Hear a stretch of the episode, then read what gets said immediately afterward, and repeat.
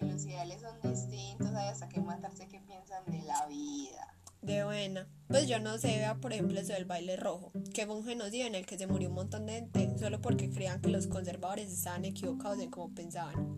Mera vuelta. Sí, esos políticos no querían era que nadie les pusiera problema, pero mm, sabiendo que esa gente solo quería algo mejor para el pueblo, ¿vos crees que todavía hay gente que piensa así? Uf, pues total que sí. Yo solo creo que no lleguen al extremo de lo que pasó esa vez, que desaparecían o mataban a los liberales. Pues sí, pero la verdad a mí me parece lógico que solo porque la UP en 1986 tuvo un éxito impresionante en las elecciones. Y además de eso contara con 24 diputados departamentales, 275 concejales, 4 representantes a la Cámara y 3 senadores, buscando ser una voz para el pueblo, hayan sido asesinados. Ah, pero es que todo eso fue ocasionado más que todo por industriales y sectores de la élite colombiana, esos que no estaban de acuerdo con la opinión del pueblo al apoyar al partido político y algunos de los patrocinadores de esas operaciones pues hacían parte del narcotráfico de los Rodríguez Orejuela y Víctor Carranza.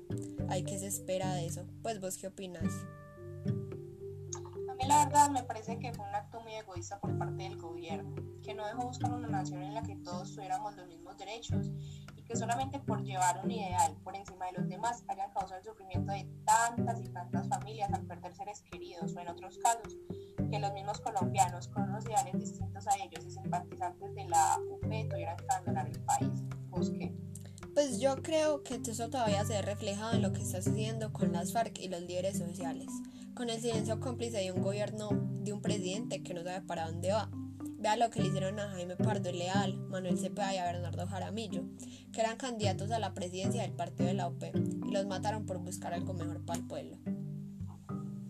No, pues y es que no es solo eso, sino las múltiples consecuencias que ese genocidio trajo. Por ejemplo, que muchas de las personas que ya estaban desmovilizadas volvieran al monte Claro, ¿qué generó todo eso? La intensificación de la violencia debido al fortalecimiento de las guerrillas izquierdistas y la discordia entre las FARC y el gobierno se extendió por décadas.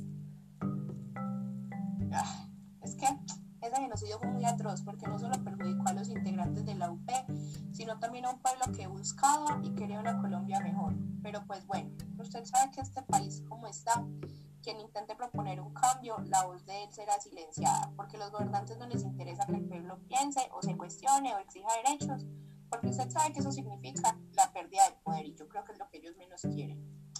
Y pues lamentablemente los líderes de la UP no lograron su propósito de paz, sino que por el contrario la violencia continuó y antes aumentó.